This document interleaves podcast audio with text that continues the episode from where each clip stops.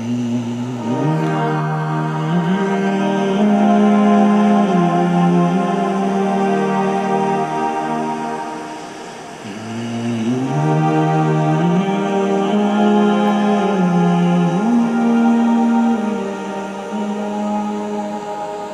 aquí estamos una vez más eh, con los audios del centro, desde el Centro Transpersonal de Buenos Aires, procurando brindar nuevas ideas, una nueva mirada, desde distintas opciones que la vida presenta, lo que cada día nos pasa, el cuerpo, las emociones, la vida, los vínculos. Y hoy el tema es nuestro cuerpo, nosotros y el cuerpo, habitar el cuerpo, cuando el cuerpo habla, cuando el cuerpo clama, grita, con su idioma de cansancios, de síntomas, eh, y vivimos, sí, en una cultura donde el cuerpo es inhabitado, un objeto, eh, con exigencias de que sea de tal o cual manera. Y Hoy en día la psicología afortunadamente ha ido buscando volver al cuerpo. Y para hablar de este tema hemos encontrado a una persona idónea que tiene un modo singular de, trabajar con este, habitar el cuerpo y aprender a escucharlo, con una técnica específica que ampliamente se va difundiendo por todo el mundo y que en Argentina ha sido descrita por un libro de quien hoy tenemos eh, presente, que es eh, Fernanda Cuña, consultora psicológica, con orientación en focusing, que es de lo que nos va a hablar. Y Fernanda, eh, después de muchos años de trabajar en este área, de estudiar, de investigar, escribió un libro que es muy valioso, el primero que se publica en Argentina eh, por una autora nacional, eh, es Focusing un proceso hacia la integridad de editorial Sinopsis. Fernanda tiene un estilo de trabajo cálido, cercano, tan eh, necesario para volver a ser amables con el cuerpo y con nosotros mismos. Así que bueno, hola Fernanda, gracias por estar con nosotros. Hola Virginia, mil gracias por tu presentación, eh, demasiado generosa. Y, bueno, estamos acá para, compartir esto, esto que hacemos eh, de difundir focusing. Y, este tema, este tema que nos convoca, que es el de habitar el cuerpo, que es algo que tenemos tan olvidado, porque en realidad eh, vivimos tan lejos de nosotros mismos, algunos más lejos que otros, pero em, eh, culturalmente hemos sido condicionados para retirarnos de nuestro cuerpo cuando, cuando las emociones nos abruman, cuando eh, la incomodidad en el cuerpo se hace intolerable. Hemos, hemos aprendido a refugiarnos y nos refugiamos fuera del cuerpo. Eh, a mí me gusta la imagen de, la casa, de una casa, para, eh, para explicar esto de alguna manera. Que en un, en un principio estamos habitando la totalidad de esa casa, sentados cómodamente en el living, y de pronto en, algún momento empieza a llorar un bebé en algún cuarto cercano. Y entonces nos levantamos, vamos a atenderlo, eh, pero el bebé no se calma y nosotros nos sentimos muy afectados por esto y, hacemos lo posible para, en fin, para que, eh, para que se pase su sufrimiento y no lo logramos. Y, se convierte en tan intolerable que, lo que hacemos es eh, irnos lo más lejos que podamos y por ahí encontramos el altillo, pero seguimos escuchando ese bebé llorar. Y, y cerramos la puerta, pero sabemos que está ahí, hasta que de alguna manera nos, nos distraemos, nos ocupamos con las pantallas de la televisión, de la computadora, hasta que finalmente entramos en, una realidad virtual donde nos atrincheramos en nuestra mente. Pero hay algo en nosotros que sabe que eso está pasando ahí abajo, con lo cual hay una eh, hay, un, hay una sensación como soterrada de que estamos evitando eso, de que hay algo que estamos traicionando en nosotros. Y esto es lo que eh, eh, eventualmente se va a ir transformando en susurros del cuerpo, que si los atendemos vamos a poder hacer que el proceso que quedó detenido ahí siga su curso, y si no los atendemos, el cuerpo va a empezar a hablar cada vez en voz más alta hasta que termine gritando con alguna enfermedad, con algún, en fin, con alguna manera de, de llamar nuestra atención con una intensidad tal que no tengamos más remedio que de nuevo volver al cuerpo. Qué, qué, conmovedora la imagen, Fernanda, y el que sea un bebé tan, tan significativo, ¿no? Hay, hay, veces en que, claro, por la medicina actual uno lleva al cuerpo al médico y lo que el médico hace es eh, nos vende una mordaza para el bebé para que deje de llorar. Exactamente. En vez de escuchar qué es lo que pasa allí, ¿verdad? Exacto.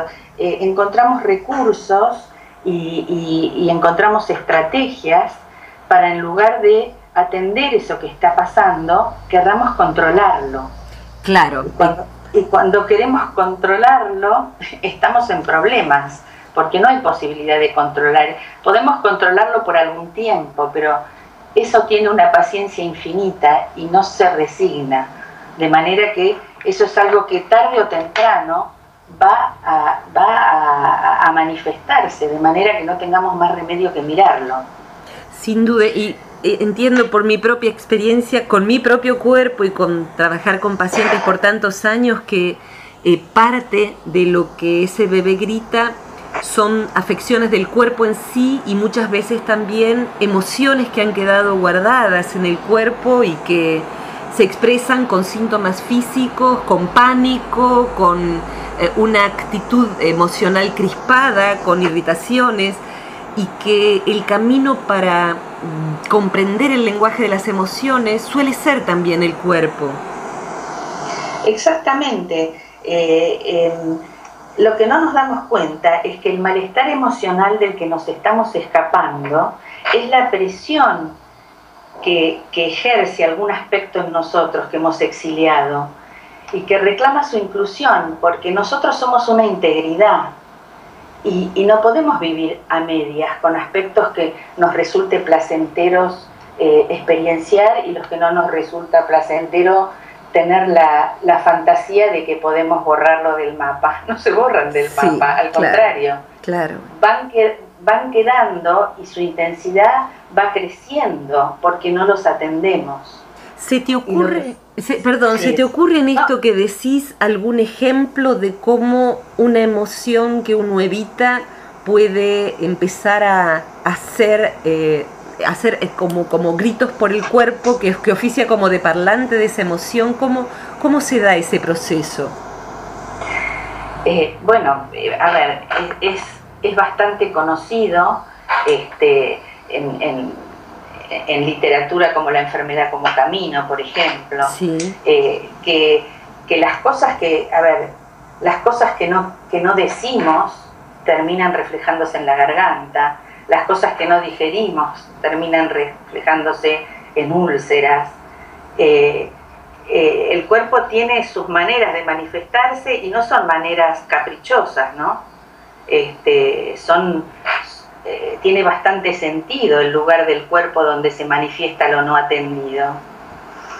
Y decime. No, ¿Y qué pasa cuando uno eh, rechaza a su cuerpo porque está muy gordo, porque es muy flaco, porque es muy viejo, porque es muy esto o muy poco lo otro, en función de los parámetros sociales? ¿Qué es lo que vos ves cuando trabajás con un consultante y su cuerpo? ¿Qué estás viendo como fenómeno? Mira, lo que yo veo es que, es que cuando rechazamos partes de nosotros, sea el cuerpo, sea eh, nuestra capacidad intelectual, sea lo que sea, eh, es, como la casa tomada de, de Cortázar, ¿no? Es como que vamos cerrando una puerta y ahí no entramos más, porque nos duele lo que dejamos ahí adentro. Y entonces vivimos en, el, en la parte de casa que nos queda libre, excepto por ese cuarto donde no volvemos a entrar. Y así vamos cerrando cuartos. Claro. Hasta que, hasta que llega un momento que ya no tenemos lugar ni para respirar. Claro. Eh, entonces, este, lo, que, lo, que, lo que vamos haciendo con la imagen corporal o con cualquier otra cosa es eso, es ir cerrando puertas para no atender eso. Cuando, cuando hacemos una pausa y permanecemos con eso que aparece al principio como incómodo, esa es la información que el cuerpo tiene acerca de cuáles son los pasos que nos llevarían a crecer y a vivir mejor. Porque el cuerpo tiene implícita la sabiduría de cómo es estar bien.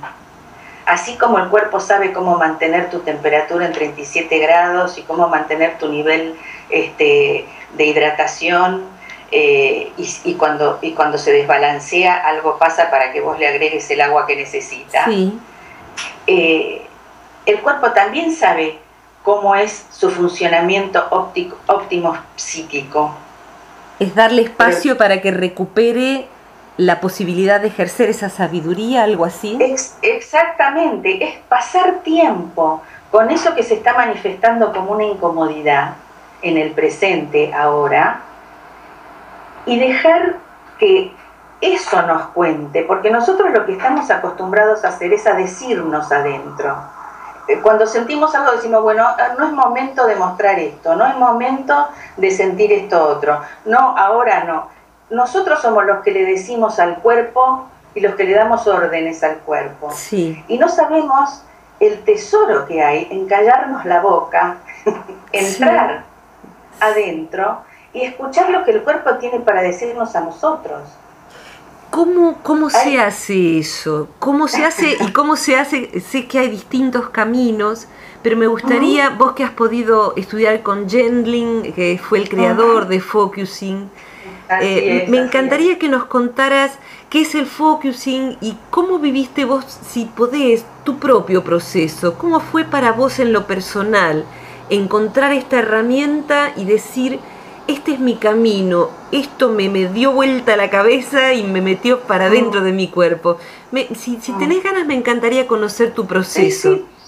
totalmente. Aunque suene, suene muy dramático, eh, en mi cuerpo se siente tan verdad que Focusing a mí me salvó la vida, literalmente. Porque yo, hablando del tema que nos convoca, yo vivía en las antípodas de mi cuerpo. Yo lo tenía tan amordazado porque mi la manera en que había aprendido a sobrevivir era a hacer lo que había que hacer. Hmm. Y en ningún momento me juntaba con él para ver cómo estaba haciendo eso para él, para el cuerpo. Sí, claro. Y me acuerdo que este, poco tiempo antes de encontrar Focusing, en una de las veces que la vida me hacía más agua que de costumbre, este, fui a una terapeuta, que creo que fue un par de veces nada más. Y me acuerdo que me senté y me dijo, y decime, a vos, ¿qué te gusta hacer? Y yo me la quedé mirando, como diciendo, pero mira lo que me pregunta. ¿Me entendí? Fue como si, como si hubiera bajado un marciano y me hubiera hablado en su idioma. Y le dije, ¿cómo que me gusta? Sí, ¿a qué dedicas tu tiempo libre y, bueno, ¿y qué haces que te guste en ese tiempo? Y yo la miré y le dije, es que yo no tengo tiempo libre. Claro, wow, qué respuesta, ¿no? Todo, todo mi tiempo está ocupado en, apagar incendios, en lo que había que hacer. Yo en ese momento trabajaba en una empresa, este, bueno, que me, absorbía mucho tiempo de mi vida, eh, manejaba mi familia a control remoto, este, bueno, en fin, vivía una vida absolutamente alienada. Sí. Que si la mirabas de afuera era una vida envidiable, porque tenía un trabajo que muchos hubieran querido tener, ganaba mucha plata, tenía este, eh, un marido maravilloso, unos hijos encantadores, en fin, si vos me mirabas de afuera, era una vida maravillosa. Ahora, algo en mí se estaba secando de una manera que me estaba, eh, me estaba empezando a paralizar en la vida. Claro. Y este y, bueno, y esas cosas de la vida, mm, encontré un aviso en, el diario eh, que ofrecía una charla acerca de focusing, que yo no tenía la menor idea de qué era, y fui, y bueno, yo, por esto que te cuento de cómo trabajaba, te imaginas que el horario de las tres y media a las cinco de la tarde era imposible que yo lo dedicara a hacer, algo para mí. Pero algo en mi cuerpo supo, y yo creo que esa fue la primera vez este, que fue tan, tan claro para mí, que yo ahí iba a encontrar algo que me iba a ayudar para lo que me estaba pasando. fue tan, tan claro y tan impecable la forma en que pude ver esto, que dije, bueno, yo esto lo voy a hacer, bueno, me cueste lo que me cueste. Y así fue, ¿no? Me volvía loca haciendo, eh, desapareciendo esas horas, en fin, y, viendo te fuiste formando. hice. Claro, te fuiste formando. Y empecé en abril del 2000 este, esta formación. Y en, al final de agosto de ese mismo año, muy pocos meses después, yo estaba fuera de ese sistema que me estaba ahogando. Sí. No me preguntes cómo. Sí. pero, pero yo, cuatro meses después, empecé a dar los pasos que me trajeron hasta acá. Qué maravilla. Donde mi vida, donde mi vida dio una vuelta de 180 grados de campana, no sé, porque no hay palabra que lo describa. Claro, claro, una revolución. Pero fue una revolución eh, increíble y yo, eh, a ver, y la vida no me duele más en el cuerpo, porque a mí la vida me dolía. Qué, qué frase esa, ¿eh? La vida no me duele más en el cuerpo. No me duele más, no me duele más. Y, y mi historia es la misma, y mis dolores han sido los mismos y mis problemas siguen siendo los mismos, porque obviamente esto no te evita los problemas, ni las tristezas, ni los dolores, ni Por supuesto. Nada. Pero, pero no me pesan en el cuerpo porque los atiendo. Comprendo. Y, esa, esa mujer que fue haciendo esa revolución, ¿cómo, cómo termina yendo a, a, Estados Unidos? Bueno, vos sos traductora de inglés, tu inglés es impecable y creo que por la gente que te conoce trabajando en Focusing y conoce tu libro, ha apreciado que has podido captar de Gendlin, el, el creador de este sistema de trabajo, matices que por ahí los traductores foráneos no habían llegado a advertir. ¿Cómo fue para vos encontrarte con Gendlin y toda esa gente que, que, son más que él e ir aprendiendo desde su fuente eh, el que era Focusing y cómo se aplicaba el trabajo? Y bueno, es que, es que cada uno, bueno, Gendling ni hablar, porque Gendling es la presencia caminando, ¿no? Hmm. está absolutamente presente para él y para la persona que está hablando con él. Y eso hace una diferencia abismal en cuanto a la escucha de las personas. Esto lo digo para las personas que trabajan con personas, ¿no? Sí. Em, eh, esto, eh, focusing te da un... Bueno, en obviamente es natural, ¿no? Pero focusing te da un una manera de estar con los demás que primero aprendes estando con lo tuyo. Claro. Estando con eso de lo cual te escapabas. Claro.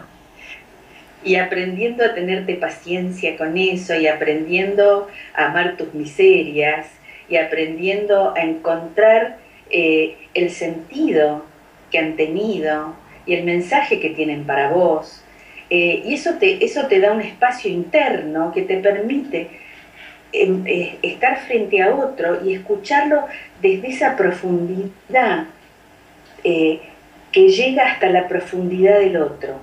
Claro. Y se crea un vínculo y se crea un espacio em, que nos trasciende a los dos. y esto es algo como muy conmovedor de ver la consulta, ¿no? De ver qué, pasa en un proceso de focusing, porque es algo que está pasando entre dos personas, pero hay algo mayor que lo contiene y lo trasciende. O sea que en una sesión... Mayor, sí, pero no, no, por favor. No, no, y ese algo mayor tiene que ver con el concepto que tenemos en focusing de cuerpo. ¿Cómo sería? Cuando hablamos de cuerpo, eh, la, acepción común es que es lo que está ensobrado dentro de la piel, son todos estos sistemas que funcionan eh, más o menos al unísono, este, los huesos, los nervios, este, en fin, los órganos. Claro. Eh, en cambio, Gendling, eh, para Gendling el cuerpo es un campo experiencial de interrelación con todo lo que existe. Wow. Y esto él lo explica porque dice, si tenemos que definir al cuerpo, tiene una obra que es monumental que se llama El modelo de proceso, que hay mucha gente que todavía está estudiando, bueno, yo ni hablar, ¿no? Pero mucha gente que sabe más que yo, eh, que, que eh, arma grupos de estudio para, para descifrar lo que Gendling está queriendo decir con esto, ¿no? Porque Gendling es un adelantado que lo vamos a entender dentro de un par de siglos. Claro, claro. Este, y entonces él dice, ¿Cómo definimos al cuerpo? ¿Podemos definir al cuerpo sin el piso donde está parado? ¿Podemos definir al cuerpo sin el oxígeno que entra, sin el este, anhídrido carbónico que sale? ¿Podemos definir al cuerpo sin el alimento que le permite mantenerse vivo? Entonces, ¿qué es el cuerpo? No es el dibujito que hacíamos en el cuaderno. No, no. ¿Me explico? Claro. El, el cuerpo es un campo de energía que está permanentemente en interrelación y en interconexión con el, con el entorno, con, otras personas, conmigo misma, con mis pensamientos, y, eso hace que esté conectada con, con, eh, aquí y otros lugares, eh, conmigo y con otras personas, con ahora y con otros tiempos. Claro. Eh, y entonces esto, claro, esto, esto te abre a que la información que te provee el cuerpo entendido de esta manera es infinita. Entiendo, claro. Somos como antenas que estamos recibiendo este, información de todo esto, eh, del universo en definitiva, ¿no? Claro. Porque, porque eh, eh, como dice, dicen los sufíes, como es adentro es afuera. Exactamente. El mismo universo eh, que vemos afuera lo tenemos adentro y cuando aprendemos a habitarnos nos damos cuenta de que el universo interior es tan vasto y tan rico como el universo de afuera. Seguro. Y, en una sesión de focusing yo tuve la, fortuna de, experimentarla. me ha sido invaluable, invaluable para resolver cosas que eh, desde el intelecto, la interpretación, no había cómo, porque le pasaban al cuerpo, en mi caso después de un accidente. Entonces el, el, vivenciar la sesión de focusing a mí me ajustó eh, cosas que, no, que eran inaccesibles desde el pensar. Entonces me gustaría si pudieras contar cómo es eh, el trabajo entre el facilitador de focusing, ¿se llama así? Sí, Sí, eh, el facilitador. facilitamos, un proceso, exacto. sostenemos el proceso, en fin. El facilitador y el consultante están los dos en una sesión. ¿Y qué pasa allí? Eh, bueno, eh, yo, como, como dijiste al principio, yo counseling con orientación en focusing, de modo que yo tengo un, vínculo donde, donde viene el consultante y comenzamos, comenzamos a hablar. Claro. Pero lo que, lo que hacemos desde Focusing no es tomar el discurso, porque eh, saber lo que nos pasa, todo lo que sabemos de nosotros, todo lo que sabemos de nuestros problemas no nos sirve para salir de ahí. Sí. Porque si, si saber, comprender, entender sirviera, cualquiera que entienda lo que le está pasando eh, se sentiría diferente al respecto. Claro pero saber y entender no hace que nos sintamos diferente. Claro. Y el paso entonces, en que el facilitador aborda lo que al cuerpo le pasa, sí, ¿cómo, cómo sería? Entonces yo, yo escucho la historia que me cuenta el consultante, lo que viene a lo que refiere el consultante. Sí. Pero estoy muy atenta, muy atenta a encontrar lo que está vivo en ese relato. Sí. Lo que lo que tiene emoción, lo que tiene, eh, lo que tiene vida, lo que tiene energía. Y eso es lo que le reflejo. Comprendo. Eh, entonces, em, bueno, a ver, me, te invento algo. Dale. Eh, sí, la verdad que estoy agotado porque este, nada, trabajo tantas horas y, este, la verdad que eh, me cuesta mucho estar en esa oficina. Sí. Entonces, de ese relato, lo que está vivo es que hay algo ahí en él que le está costando algo. Sí. ¿Me seguís? Sí. Entonces yo tomo eso y entonces le devuelvo, ah, hay algo en vos ahí que le está costando mucho estar en este trabajo. ¿Podés hacer una pausa y dejar que esto, eh, que esto permanezca, permanezca ahí, como si le pudieras hacer compañía, como si le pudieras decir hola a eso, a eso que está, que le cuesta tanto seguir en ese trabajo? Y entonces el consultante a veces quiere y a veces no quiere, porque mi, función es invitarlo, nunca eh, imponerle nada, ¿no? Esto es algo que ocurre muy orgánicamente, yo lo invito y hay veces que la persona hace la pausa y se queda y, y de ahí el proceso avanza, y otras veces que necesita seguir hablando, entonces sigue hablando y el proceso no avanza porque estamos dando vueltas sobre lo que ya sabemos. En la cabeza, claro. Y en este caso, acá hay algo que le cuesta estar ahí, que tiene un montón de información. Y que si la acompañamos, nos va a dar ese. Si lo acompañamos haciendo silencio interior, no diciéndole nada, sí. ¿no? Este, nos va a entregar esa información. Y, y una vez que nos la entrega, hay, algún, hay algo que se alivia en el cuerpo y algo que se predispone para dar el próximo paso en la dirección a lo que, a lo que, a lo que es bueno para nuestra vida hacer. Sí. O sea que hay como un silencio. Imagino que es eh, como hacer un silencio, cerrar los ojos e ir mirando en lo que dice el cuerpo cuántas cosas son de las que uno está cansado, de qué otra manera podría. No, a ver. No, no, no. A ver, a ver a ver, eh, es atender puntualmente eso que está, esto que está cansado, porque focusing ocurre absolutamente en el presente. Cuando todos los maestros espirituales hablan de que hay que habitar el momento presente y hay que estar en el momento presente, que nadie te dice cómo se hace, bueno, focusing es cómo se hace. Claro, es perfectamente claro.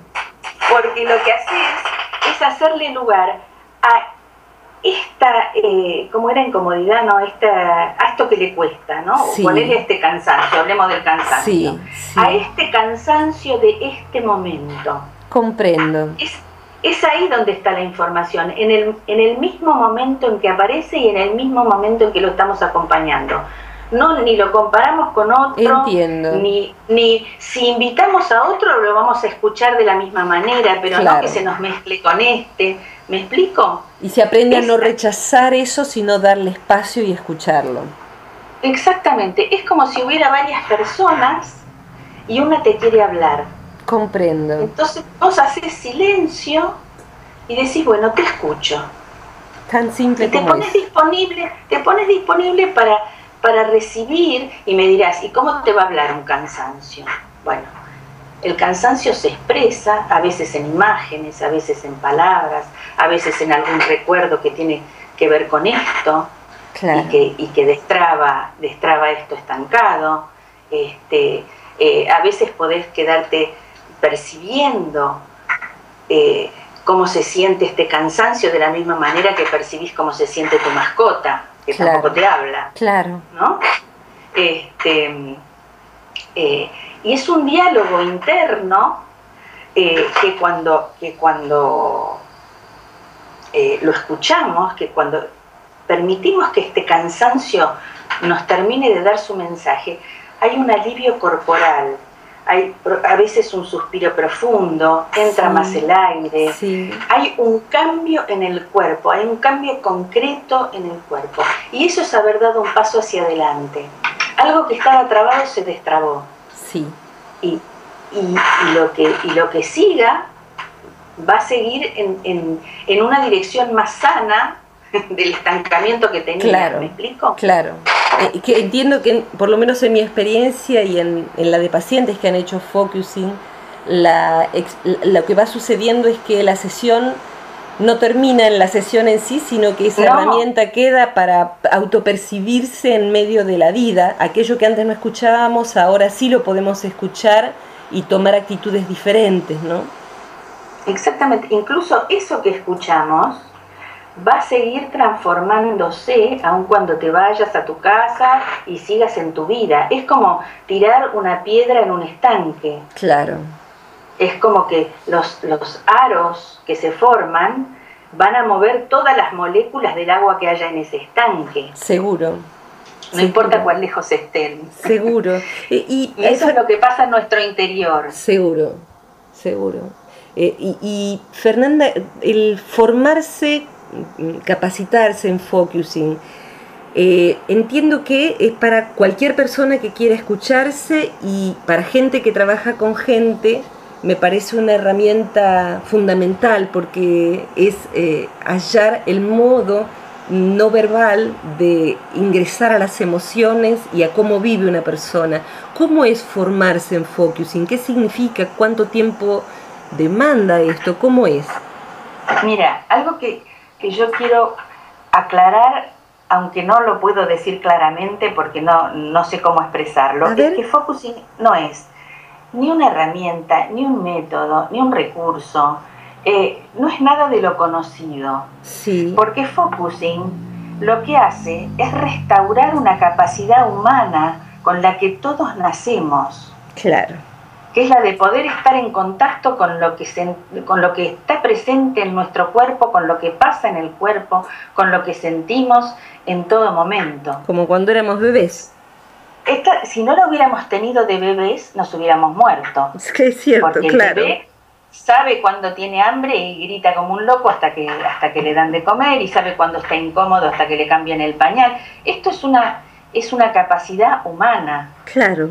Por eso con focusing podemos procesar lo humano. Eh, los métodos quedan chicos, las técnicas quedan chicas. Claro. No sé si me explico. Sí, sí, sí, claro que sí. esto, esto es de otro orden. O sea que formarse es casi desaprender también, ¿no? Exactamente, la formación es un entrenamiento para desaprender los condicionamientos que tenemos. Claro. Estos cableados neurológicos que hacen que salgamos disparados a, trincherarnos en nuestra cabeza cada vez que sentimos alguna incomodidad. Claro. Por ejemplo. Claro. ¿No? Claro. Eh, y, bueno, y hay, eh, hay distintos eh, eh, a ver, distintas em, herramientas que nos ayudan a poder restaurar esa conexión. Sí, ¿no? prácticas, eh, ejercicios. No, por ejemplo, eh, desarrollar el estado de presencia interna, eso, permite, eso es algo indispensable para poder estar con lo que nos incomoda, con lo que nos angustia, con lo que nos asusta. Tenemos que acompañar eso desde un estado eh, que pueda permanecer con eso y que no se vea afectado por eso. Comprendo. Porque si no, nos arrastraría y entonces nos identificaríamos de nuevo con lo que está pasando. Seguro. Con focusing aprendemos experiencialmente que no somos lo que nos pasa qué interesante eso. Y qué resonante con, claro, con, todo lo que marca la psicología transpersonal de no identificarse con eso que está sucediendo. Exactamente, exactamente. Focusing te permite desidentificarte de lo que te está pasando y darte cuenta de que vos sos más grande que el problema. Claro, claro. Es recuperar fortalezas, claro. Exactamente. Y bueno, y la presencia es una eh, eh, a ver, entrenar el estado de presencia interna para poder acompañar estos lugares es algo que aprendemos, por ejemplo, en la formación.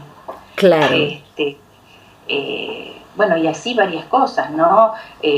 internalizar este concepto de cuerpo tan particular que te digo, la pausa, porque si, si no hacemos una pausa primero, no puede pasar nada de esto que estuvimos hablando. Claro, y en este mundo enloquecido en el que vivimos, ¿cuántas veces hacemos una pausa y nos preguntamos, ¿cómo estoy acá adentro?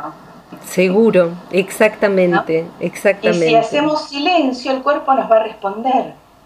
Se me ocurre entonces, Fernanda, que eh, para, para un terapeuta ni que hablar, ¿no? Un counselor, un psicólogo, un psiquiatra. Esto, esto te potencia de una manera la, la tu práctica profesional, si, si tenés esa profesión, que, te, asombra, la verdad que te asombra. Y e imagino que un educador, un profesor de yoga, no sé, en, tantas áreas poder acompañar al otro. enfermero, como te decía en algún momento, imagínate que, viene alguien con una, eh, con una aguja y una inyección, qué difícil es, qué distinto es que, venga y, y, te la aplique a que te diga, bueno, tomate un momento y decime cuándo estás lista. Claro, Claro. claro. Que imagino también, eh, eh, de hecho en los vínculos, ¿no? Hay un momento para hablar de cosas profundas, eh, hay un momento en donde no es posible porque el cuerpo está cansado o irritado. O sea, regular también los vínculos a partir de conocer esos momentos del cuerpo se vuelve algo muy diferente. Es que además en los vínculos es fundamental porque cuántas veces, a ver, no sé, me viene ahora el ejemplo de cuando yo me enojaba con mis hijos adolescentes que llegaban tarde, que llegaban a las 8 de la mañana y, yo estaba, este, en fin, en ascuas, esperando que llegaran. Sí. Muchas veces yo los recibía los gritos, claro, enojadísimos. Claro. Pero si yo hacía una pausa ahí, me daba cuenta de que en realidad no era que estaba enojada, era que estaba aterrada. Y si yo les hubiera podido decir en ese momento, chicos, la verdad, o fulano, la verdad, estoy muerta de miedo. Claro. hubiera mejorado mucho más mi vínculo que diciéndole de todo, no podés llegar a esta hora porque no sé qué, porque no Seguro. sé cuánto.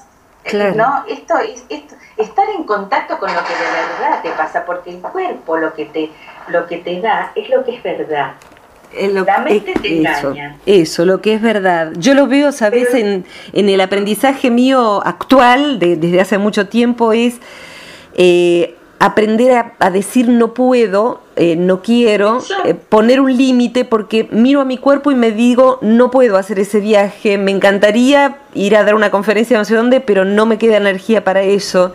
Y eh, antes yo vivía como que tenía que tener la energía para todo lo que acontecía en la vida y el cuerpo no... no le preguntabas al cuerpo. Exactamente, no le preguntaba al cuerpo, ahora aprendí a preguntarle. te lo dice. Sí, totalmente. Te lo dice pero con una claridad que no te pueden convencer de otra cosa. Cuando tu cuerpo te dice no vayas, por más que te quieran convencer, vos sabés que no tenés que ir. Sí, sí, y forzar eso tiene un precio muy alto. Exacto. Fernanda, vos habías seleccionado un par de textos que, me encantaría que nos compartas, ¿puede ser? Sí, cómo no. Este, bueno, uno que, es como, como que cierra eh, lo que comenzamos diciendo de de que estamos muy lejos de nosotros, ¿no? A ver. Este, que es de, Jeff Foster, que es un maestro espiritual que, yo sigo mucho porque me es muy afín. Este, mi cuerpo dice muchas veces sí cuando lee lo que él escribe. Sí. Eh, que dice, el que se queda abandonado. Y dice, aquello, que, aquello de lo que huyes corre tras de ti, te atormenta, se apodera de ti aquello que acompañas y permites y con lo que incluso haces amistad, puede terminar sanándote en formas inesperadas. La aceptación no es pasividad, no es tolerancia, es más bien una emocionante alineación con la vida. No te dividas en dos, amigo, en uno que sale corriendo y en otro que se queda abandonado la presencia no tiene enemigos. Maravilloso. Qué claro, qué sintético. Muchísimas gracias. Y es, una síntesis absoluta. Maravilloso. De hemos estado hablando. Clarísimo.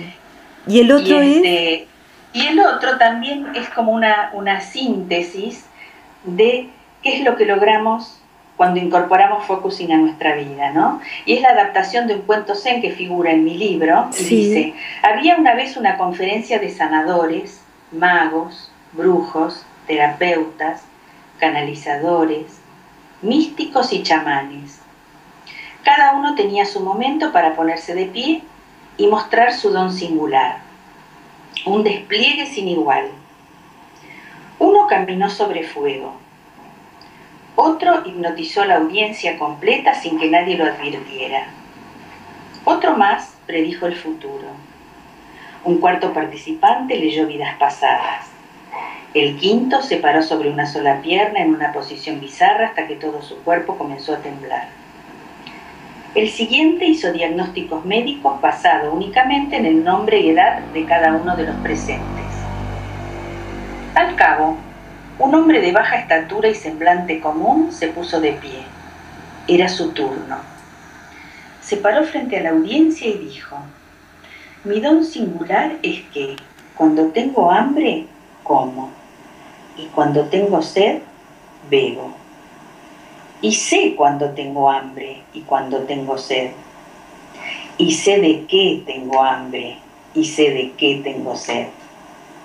A continuación se sentó era el que focalizaba. ¡Wow! Maravilloso cuento, maravillosa manera de redondear nuestra charla, Fernanda. Fernanda mm. Cuña, muy agradecida por este rato en el que aprendí muchas cosas que espero puedan ser apreciadas por, por quienes van a ser convidadas. Em, vamos a, eh, volver a... ¿Cómo, Fernanda? No, esperemos que sí, esperemos que sí, ¿no? Es mi, mi, mi gran deseo es que es que Focusing se difunda y pueda llegar a más personas para que les pueda pasar lo que me pasó a mí. Bien. Eh, ese, es mi compromiso, ese es mi compromiso con esto. Así va sucediendo. Como difundirlo de todas las maneras posibles. Así va siendo y, cada vez más hay terapeutas que, van buscando esto y personas que, no lo son que también y pacientes que yo he derivado muchísimas personas a Focusing, también a vos y que van encontrando un modo tan diferente después de quizás haber hecho otro tipo de terapias donde el cuerpo seguía sufriendo igual.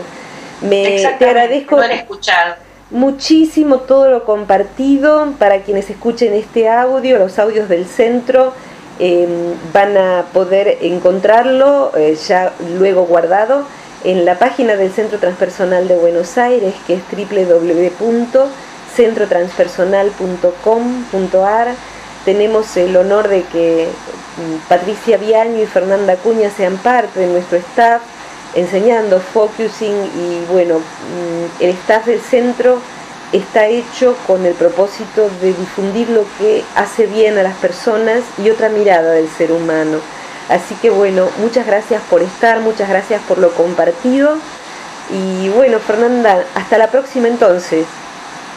Hasta la próxima. Muchas gracias Virginia. Fue un placer compartir este rato con vos y con la gente que nos escuche. Así que bueno, hasta pronto. Hasta la próxima y bueno, Fernanda Cuña, Virginia Gawel y nos despedimos con la plegaria para el alma de Laila en la, la voz del querido Pedro Aznar.